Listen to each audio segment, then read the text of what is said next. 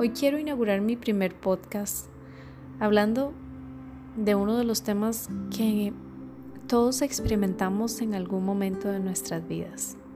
Sí, la soledad.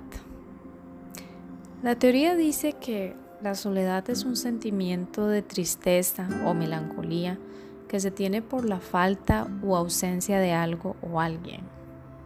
Sé que suena fácil decirlo así de simple, pero a la hora de experimentar esos momentos o baches realmente viene lo difícil, porque no todos reaccionamos de la misma manera.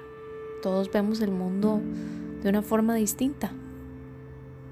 A lo largo de mi vida puedo decir que he pasado por diferentes etapas de la soledad, pero es en mis treintas cuando realmente me enfrento a situaciones o pruebas que son completamente diferentes a lo que uno vive cuando es más joven.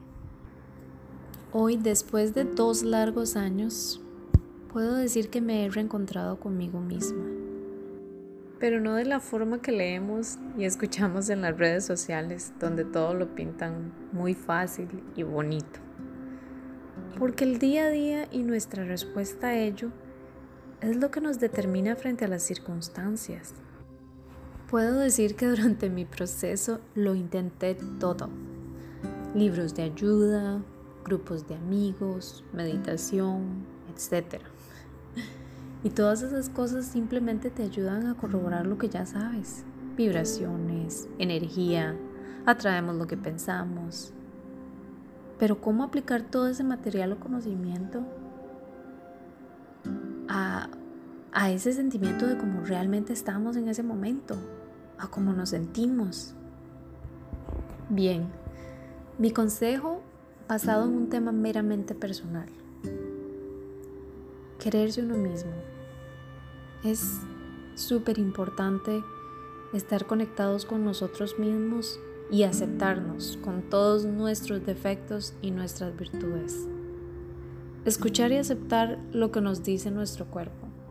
Al final somos un templo y este templo es sagrado. Tenemos que alimentarnos bien, hacer ejercicios cada vez que podamos, hacer cosas que, que nos hagan bien.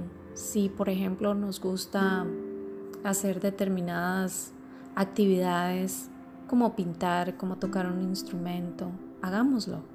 Al final todo eso nos ayuda a sentirnos mejor.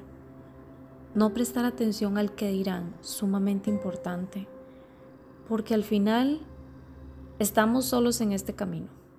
Así que vernos a nosotros mismos como la mejor versión de lo que podemos ser.